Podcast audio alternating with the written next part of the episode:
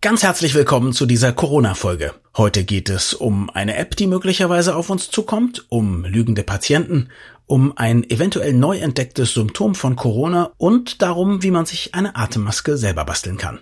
Viel Spaß! Das Gehirn und der Finger. Was in unseren Köpfen und Körpern so vor sich geht. Ein Podcast mit Dr. Magnus Heyer und Daniel Finger. Magnus, wie geht's dir? Ich bin symptomfrei, wenn das die Frage ist. Ja. Ich habe gar nichts. Was äh, bei vielen Krankheiten ja das riskanteste ist und übrigens bei Corona auch, weil man in dieser Phase theoretisch schon infektiös sein kann. Wenn du also infiziert wärst und gar nichts hättest, wäre das für deine Umgebung sehr schlecht. Klar, ich finde total spannend, weil wir ja wissen, was so die Hauptsymptome von Corona sind, aber das wissen wir ja auch nur, indem man zählt, die Leute, die äh, tatsächlich einen Test bekommen und positiv ausfallen, was hatten die denn für Beschwerden? Die Hauptsymptome sind interessanterweise Geruchsverlust, Fieber und Schüttelfrost. Dann weiß man noch, dass bei vielen eine verstopfte Nase und auch Durchfall vorkommt, aber, und das finde ich total spannend, ein früherer Data Scientist und äh, Autor Seth Stevens Davidowitz hat in den USA die Google-Suchen analysiert und hat ein weiteres Symptom gefunden. Es ist natürlich noch nicht wissenschaftlich bestätigt, aber ähm, er hat äh, an vierter Stelle, also direkt nach Schüttelfrost und vor der verstopften Nase, hat er als Symptom Augenschmerzen entdeckt. Also die Leute scheinen sehr oft danach zu suchen, dass ihnen ihre Augen wehtun. Hast du davon schon was gehört? Nein, habe ich nicht. Woher weiß er, dass es die Leute sind, die tatsächlich hinterher Corona-positiv getestet werden? Das weiß er nicht, aber er kann sehen sozusagen in Gegenden, also man korreliert dann quasi, wo gibt es auffällig viele Suchen nach bestimmten Symptomen und dann weiß man, dass dort gerade irgendwie die Corona-Epidemie ganz stark ist und äh, die Zahlen ganz stark ansteigen. Mhm. Und dann sieht er eben, dass dieselben Leute nach Fieber, Schüttelfrost und eben auch Augenschmerzen gegoogelt haben. Äh, und hat dann eine, sagen wir mal, zumindest sehr, wie ich finde, sehr plausible Hypothese, dass das ein weiteres Symptom ist. Es ist plausibel und ich will jetzt auch kein Wasser in den Wein gießen. Ich hatte heute auch Augensymptome. Oh ähm, ja, Moment, aber heute ist auch, ja. jetzt wird's richtig banal eigentlich. Heute ist natürlich auch ein wunderschöner Frühlingstag gewesen. Ja. Ähm, mit entsprechendem Pollenflug, vermute ja. ich zumindest. Und jetzt kommen ja all diese Heuschnupfen. Äh, Menschen auch wieder hervor. Also mit Symptomen, die ja in ihrer Allgemeingängigkeit auch mit einigen dieser Symptome von Corona-Infizierten äh, vergleichbar sind. Also es werden jetzt viele Leute an sich selber glauben, Corona entdeckt zu haben. Und in Wirklichkeit handelt es sich einfach nur um Heuschnupfen, Allergien in irgendeiner Form. Es ist sehr gut möglich, dass es nur eine Korrelation ist, was man ja, ja. übrigens auch annimmt bei der verstopften Nase. Es gibt ja ähm, viele Leute, die sagen, die verstopfte Nase kann sehr gut von einer, einem Schnupfen kommen, den man zusätzlich hat zu Corona. Das ist nicht verboten in der Welt der Biologie. Nein, nein. Und so allgemeine Symptome überschneiden sich eben sehr, sehr häufig. Also Halsschmerzen oder Halsbeschwerden oder merkwürdigen Gefühlen im Hals, im Rachen, im tiefen mhm. Rachen, da wo auch das Virus sich repliziert. Wir äh, wollen auf gar keinen Fall hier ähm, sagen, dass das, was äh, Seth dort gefunden hat, der Wahrheit entspricht oder dass es eine Kausalität ist, aber wir reden natürlich über interessante, plausible und auch vielleicht weniger plausible Ideen. Wir haben, glaube ich, das letzte Mal schon darüber gesprochen, dass Trump ganz fanatisch der Meinung ist, dass so etwas wie das Malariamittel Hydroxychloroquin gegen Corona helfen soll. Bislang gibt es da äh, den ein oder anderen Bericht, überhaupt keine Belege, keine Studien und er ist jetzt aber dabei, Menschen extrem zu raten, das zu nehmen. Er will unbedingt, dass ganz, ganz viele Leute dieses Malaria-Mittel nehmen.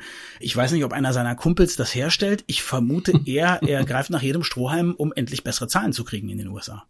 Das glaube ich auch. Aber es gibt jetzt tatsächlich eine Studie, die zumindest im Ansatz nachweisen könnte, dass dieses Medikament, also Chloroquin oder Hydroxychloroquin, ein Malariamittel, ein sehr, sehr altes Malariamittel, ein häufig nicht mehr wirksames Malariamittel als Malariamittel, dass es tatsächlich nicht gegen die Infektion mit Corona schützt, sondern dass es tatsächlich den Verlauf der Krankheit abschwächen kann. Es befindet sich so im Grenzbereich der nicht der Messbarkeit, aber der Sinnhaftigkeit. Und man darf auch nicht übersehen, dass dieses Mittel ein hochpotentes, auch nebenwirkungsstarkes Mittel ist. Also mhm. das kann man sowieso nicht Leuten geben mit Herzrhythmusstörungen, Leber-Nierenstörungen. Insofern ist es nicht zum Nulltarif zu haben, aber es deutet sich an, dass es durchaus helfen kann während der Infektion. Also das Bauchgefühl von Trump ist der allerschlechteste aller denkbaren Ratgeber. Er hört ja, er greift ja auch nur Dinge auf und du hast völlig recht, er greift jetzt nach jedem Strohhalm. Auch nicht mit dem Ziel, die Corona-Sache zu besiegen, sondern einfach seine Wahlchancen zu erhöhen. Aber es gibt einige Möglichkeiten, die jetzt diskutiert werden und Chloroquin gehört ausdrücklich mit mhm. dazu. Ich habe von einem weiteren Mittel gehört und da habe ich sogar einen langen, langen Artikel in der New York Times gelesen, der äh, für mich sehr plausibel und sehr interessant klang. Dieses Medikament heißt BCG, Bacille Calmette Guerin. Ich hatte davon noch nie gehört. Du sicher schon? Ich muss dich enttäuschen. Nein, habe ich nicht. Ich mache etwas, was Mediziner sehr ungern tun, aber viel häufiger tun sollten. Nein, darüber kann ich überhaupt nichts Sinnvolles sagen. Aber morgen bei der nächsten Visite könnte ich Ihnen dazu was erklären. Ich werde dir mal sagen, was ich verstanden habe aus diesem Artikel. Und es war von jemandem, der in Schwellenländern unterwegs ist und dort eben als Arzt tätig ist, also ein Kollege von dir. Und dort wird es, das ist ein Lebendimpfstoff, der eben von äh, deinem Kollegen Herrn Calmet irgendwann entwickelt wurde. Es ist ein Lebendimpfstoff, der vor allem gegen Tuberkulose entwickelt wurde, der aber insgesamt das Immunsystem stärken soll und in einer großen Breite gegen Viren und Parasiten helfen. Also nicht jetzt speziell gegen Corona, sondern man hat das wohl immer wieder beobachtet, dass Leute, die dieses Mittel bekommen, resistenter sind gegen Viren oder dass zumindest dann, wenn sie eine Viruserkrankung haben, der Verlauf deutlich milder und vor allem auch kürzer ist als bei anderen. Und der Mediziner, der in diesem Artikel zu Wort kommt, macht sich unglaublich stark dafür und sagt, das müsste man jetzt wirklich dringend ausprobieren. Ist das was, was für dich plausibel klingt? Ich kenne das Medikament nicht. Äh, insofern mhm. wage ich dazu auch wirklich überhaupt keine Einschätzung. Nur die Aussage, äh, dass das eines ist, was man jetzt unbedingt ausprobieren muss, dem kann man natürlich vorbehaltlos zustimmen. Mhm. Wir brauchen im Moment jede Möglichkeit, die uns gegen Corona helfen könnte und das kann eben eine sein. Aber ich, ich habe inhaltlich dazu keine Meinung mhm. und äh, werde insofern auch keinerlei Spekulationen abgeben. Kann ich nicht. Okay, aber ist es sozusagen grundsätzlich in der Medizin so, kennt man Mittel, die jetzt ganz grundsätzlich das Immunsystem stärken? Ich weiß, dass in der Werbung, da gibt es tausend Mittel, die, die das Immunsystem stärken sollen. Nein, ich wollte wissen, gibt es das? Also kann man sagen, es gibt so ein Mittel, äh, das hilft gegen wirklich eine große Bandbreite, außer natürlich Breitbandantibiotika, die kenne ich auch. Moment, Breitbandantibiotika helfen, die helfen gegen Bakterien. Punkt, Ende ja. der Aussage. Hier ja, reden wir über Viren und Viren haben Richtig. natürlich überhaupt nichts damit zu tun. Insofern ist das eine sehr gute und wichtige Frage. Hm. Antibiotika nützen in diesem Zusammenhang exakt nichts, gar nichts, null.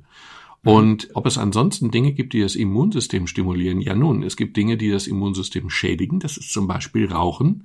Klar. Es wäre jetzt der ideale Zeitpunkt, um mit dem Rauchen aufzuhören. Es wäre wirklich der ideale Zeitpunkt, weil Raucher auch natürlich von ihren Lungenschäden her ein höheres Risiko eingehen, einen schlimmeren Verlauf zu nehmen als Nichtraucher.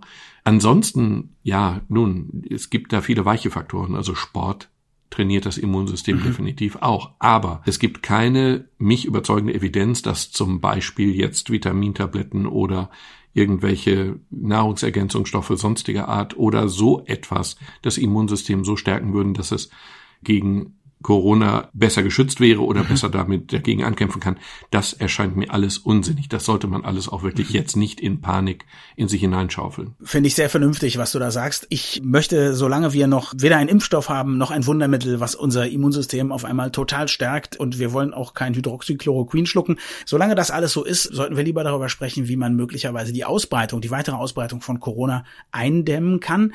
Ganz großes Thema im Moment ist die Handyüberwachung. Wie siehst du die Geschichte? Geschichte. Darf ich mal einen Schritt zurückgehen? Und zwar dahin, warum die Handyüberwachung überhaupt sinnvoll mhm. sein kann. Wir haben bei Corona ein Problem und das wurde jetzt auch mit einer größeren Studie belegt. Die haben untersucht, sozusagen epidemiologisch untersucht, wie sich mhm. Corona ausbreitet. Und da kommt eine Zahl raus, die ist sehr unangenehm. Im Durchschnitt infiziert eine erkrankte Person zwei Personen. Mhm. Die Hälfte dieser Infektionen, genau 46 Prozent der Infektionen, passiert, bevor überhaupt Symptome auftreten. Ja. Und das kann man natürlich überhaupt nicht verhindern, weil bevor Symptome auftreten, kann ich ja in keinster Form wissen, dass ich jetzt mich infiziert habe.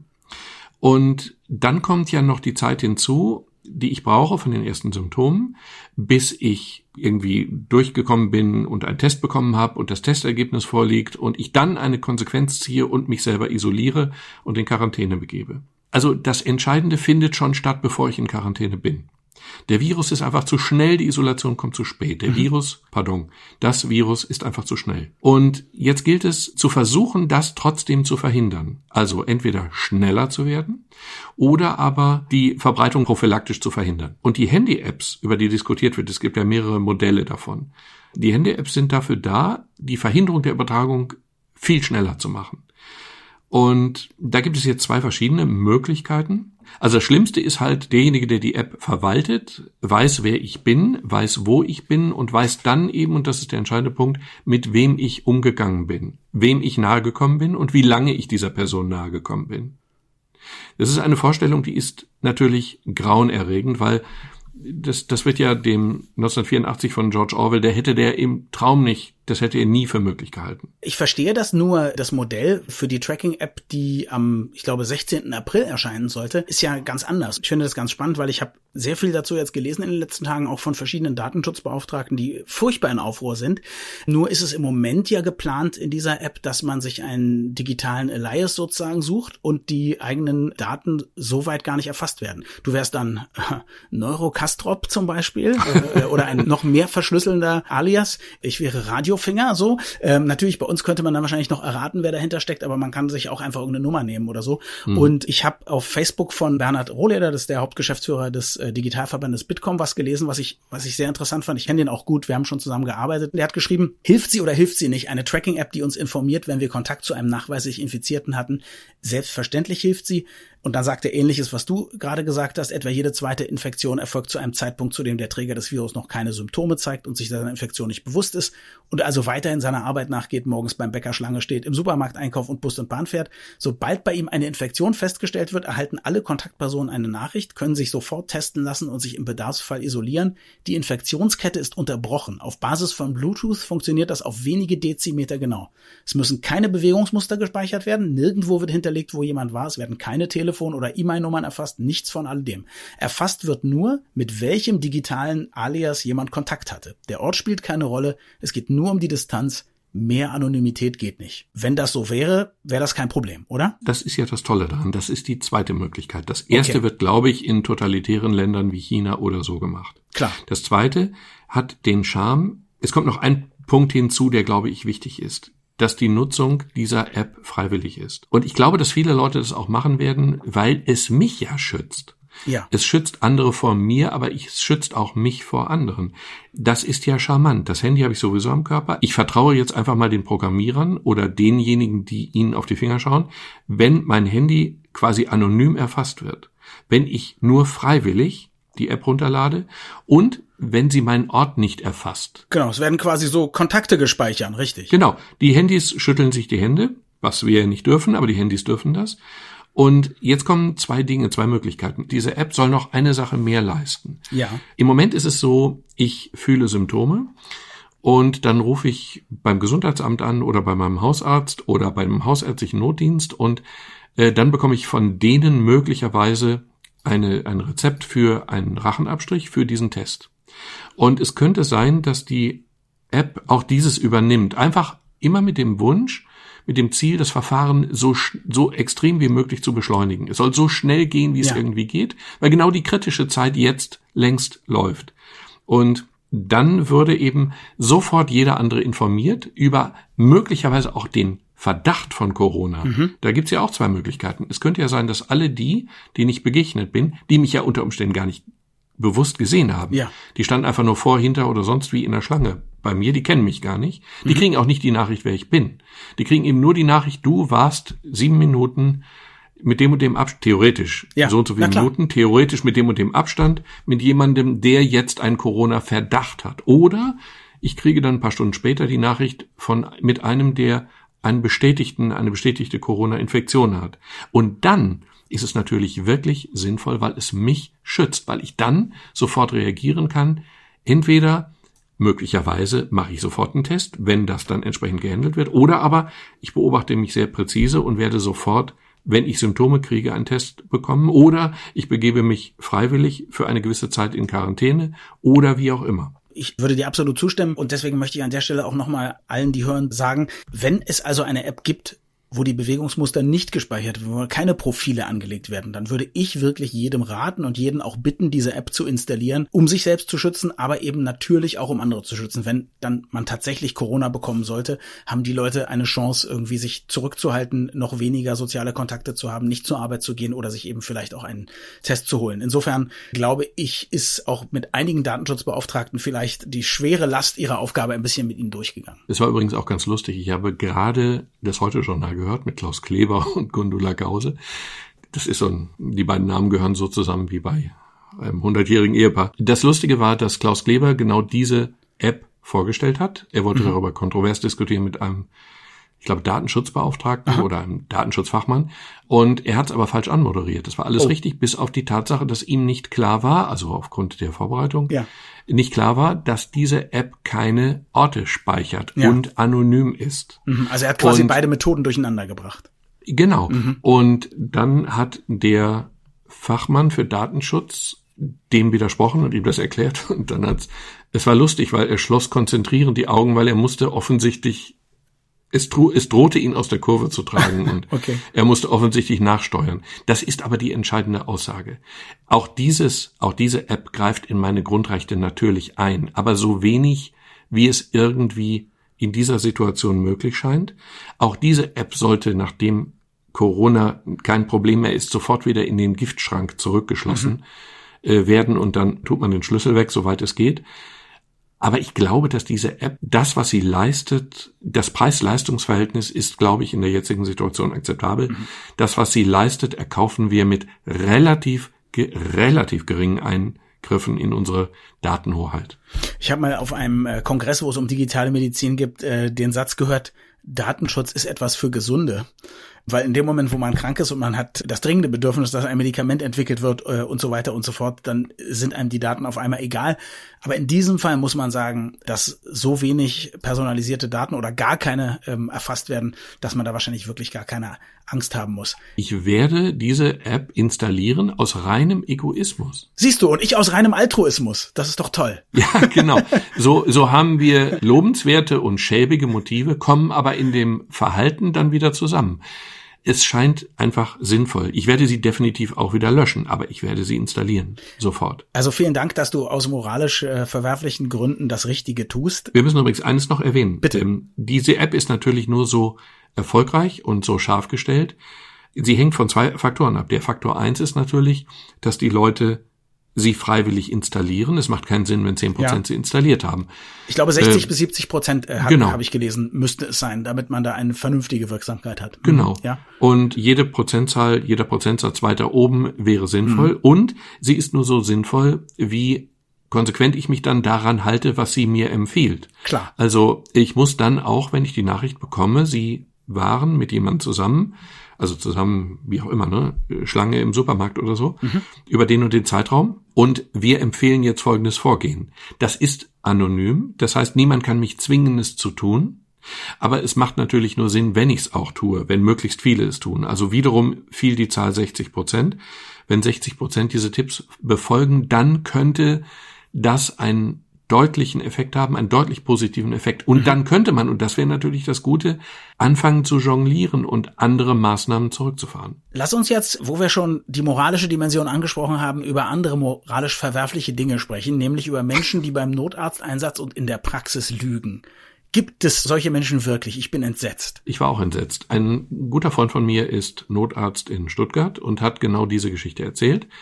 Der Ablauf ist immer gleich. Die, also es ruft jemand den Notarzt 112, aus welchen Gründen auch immer. Dann fragt die Leitzentrale, was haben Sie, worum geht es, versuchen die Situation zu erfassen und fragen jetzt, gibt es bei Ihnen irgendwelche Hinweise auf Corona im Sinne von Temperatur, im Sinne von Kontakt zu einem nachweislich Corona-Infizierten oder Rückkehr aus irgendeinem mhm. Gebiet, Ischgl in Österreich oder wie auch immer. Ja. Gut, das heißt, die Notärzte und überhaupt Rettungspersonal und Transportpersonal und alle anderen, es geht nicht nur um die Ärzte, wohlgemerkt, kommen dann schon mit einer groben Vorstellung an den Ort und können sich entsprechend darauf einstellen. Das heißt, sie tragen dann Handschuhe, natürlich sowieso, sie tragen einen entsprechenden Einmalkittel, sie tragen Mundschutz, sie tragen möglicherweise einen Haarschutz, möglicherweise eine Brille oder was auch immer. So, und es trat bei ihm einmal, bei Kollegen mehrfach auf, dass die Patienten es einfach verschwiegen haben. Also er kommt irgendwo hin, geht da rein, hatte vorher ausdrücklich gefragt und behandelt dann eine Patientin. Es war ein Verdacht auf einen Herzinfarkt in seinem Fall.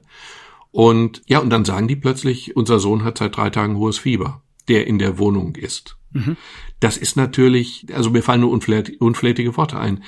Unfair ist das Allergeringste, denn er geht natürlich ein erhebliches Risiko ein, wenn er einen Patienten betreut mit Verdacht auf Herzinfarkt, mhm. sich selber zu infizieren. Das ist für ihn nicht ganz ungefährlich und fürs Rettungswesen auch nicht ganz, weil er fällt dann natürlich zumindest für zwei Wochen aus. Klar. Und das ist kein Einzelfall. Es gibt einige Fälle und der Arbeiter-Samariter-Bund in Stuttgart startet gerade eine Kampagne so sinngemäß unter der Überschrift Lügt uns nicht an oder Du sollst nicht lügen oder so ähnlich. Ja. Ja, nee, aber ja, das, das ist völlig nachvollziehbar. stellt sich dann auch die Frage, warum machen die Leute das? Also ein paar machen es einfach, weil sie schusselig sind. Das gibt es immer. Gedankenlos wie auch immer. Mhm. Man ist dann ja auch aufgeregt, kann ich auch verstehen, wenn jetzt jemand einen Herzinfarkt hat und äh, ja gut, der Sohn hat Fieber, habe ich jetzt echt vergessen. Möglich. Ähm, es war aber in einigen Fällen wirklich so, dass die Leute es gezielt gemacht haben. Und zwar aus der Angst heraus, dass der Notarzt sonst nicht zu ihnen reinkommt oder dass er verzögert zu ihnen reinkommt. Aha. Und dann wird's natürlich wirklich Hanebüchen, weil es stimmt natürlich nicht. Der Notarzt kommt auch bei Corona-Verdacht sehr ausdrücklich. Er kommt dann einfach mit Schutzkleidung. Klar. Das mag ein bisschen weniger nett sein und anonymer, aber ehrlich gesagt, das ist dann ja wohl sinnvoll. Und äh, es gab diese Fälle und es gab sie häufiger und das ist natürlich eine Riesensauerei gegenüber dem Personal und wie gesagt, auch aus egoistischen Gründen. Das gesamte Rettungssystem und überhaupt das Versorgungssystem gerade jetzt lebt natürlich von den handelnden Personen. Und wenn die vermeidbar sich infizieren, äh, dann ist das tragisch.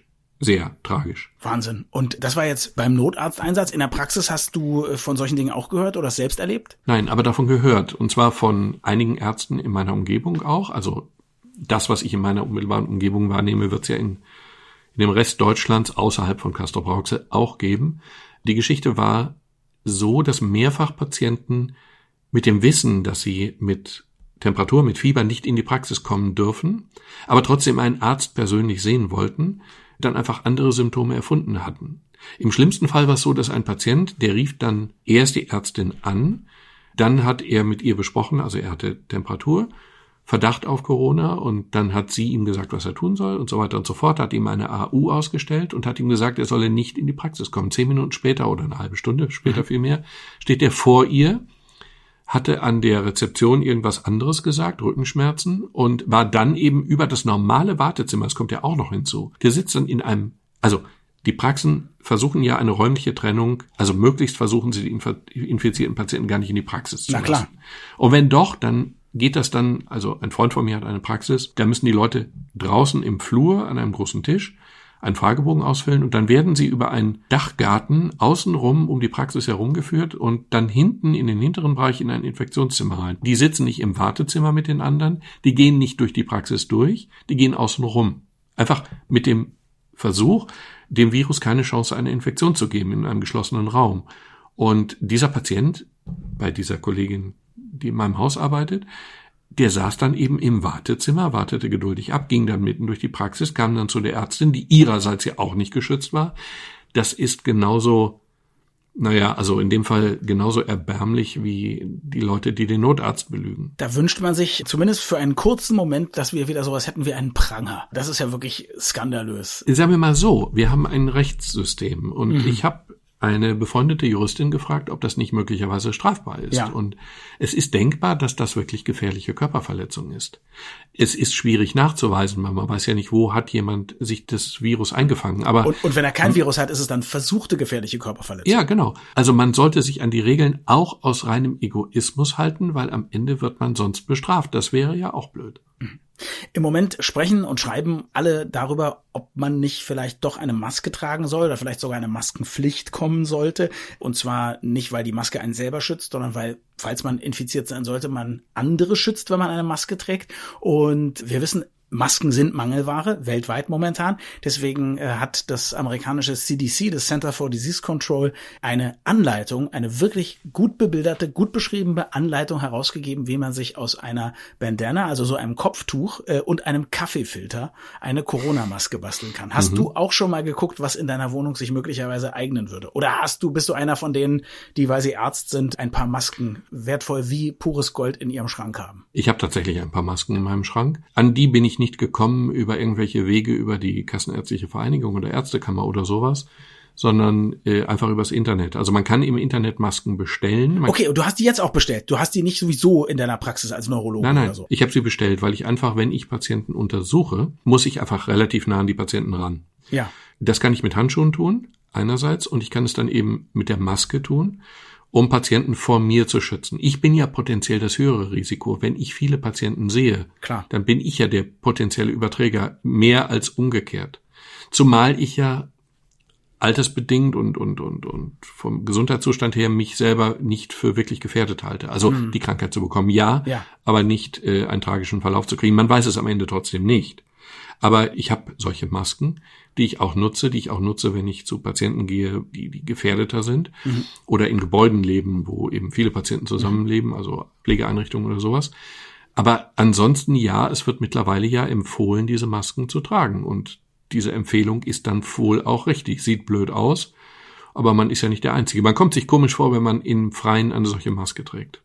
Du trägst also diese Maske bis jetzt auch nur in deiner äh, Praxis beim Arbeiten und noch nicht beim Einkaufen oder Spazierengehen. Noch nicht, aber diese Maske, das hat auch Drosten, also der Virologe aus Berlin, gesagt. Dessen Podcast ja alle hören. Insofern gehe ich davon aus. Genau, dessen Podcast auch zu Recht alle hören. Absolut, absolut. Weil der wirklich, weil der wirklich gut ist und weil er sich kompliziert ausdrückt, aber trotzdem so, dass man es eigentlich verstehen kann, auch wenn man mal vielleicht eine halbe Minute aussteigt als Nichtmediziner, das ist kein Problem. Also man merkt daran übrigens auch, was man den Leuten zumuten kann. Nicht nur Mickey Maus Erklärungen in den Nachrichten, im Fernsehen vor allen Dingen, sondern auch wirklich etwas mehr Hintergrund.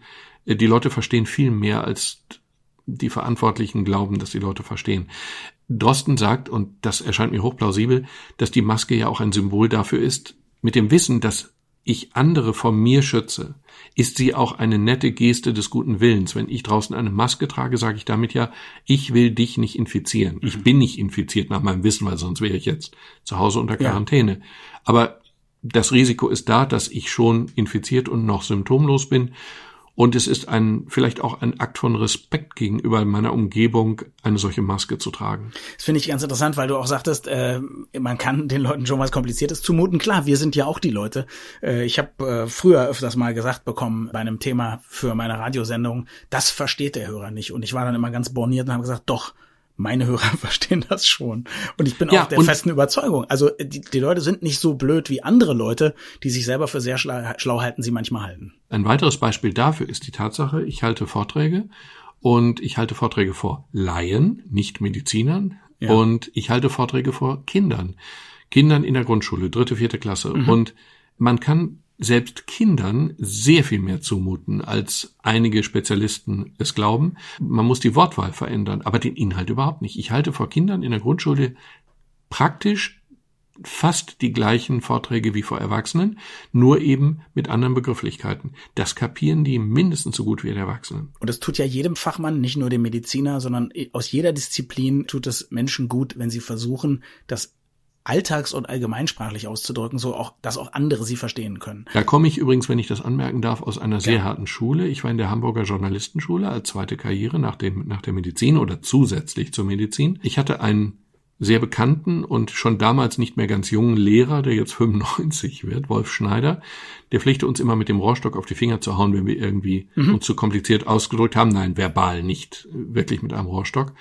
Und das Schlimmste, was man eben machen konnte, war sich so verschraubt auszudrücken, dass es normale Leute nicht verstanden. Und die, die Vorstellung war immer, wenn sie nicht in der Lage sind, das ihrer Großmutter zu erklären, dann haben sie sowieso versagt. Denn sie können nicht hinterher bei allen Lesern des Spiegel oder wo immer sie auch schreiben, hinterher klingeln und sagen, den zweiten Absatz habe ich übrigens folgendermaßen gemeint. Sie haben nur eine Chance und ergreifen Sie diese oder machen Sie was anderes. So, und um es jetzt nochmal ganz leicht und einfach und für alle verständlich auszudrücken, wenn also ganz viele Leute Masken tragen oder sogar eine Maskenpflicht kommt und man die nicht mehr einfach im Internet bestellen kann, dann gibt es noch ein paar Materialien, die im Internet kursieren, aus denen man ganz gute Masken machen soll.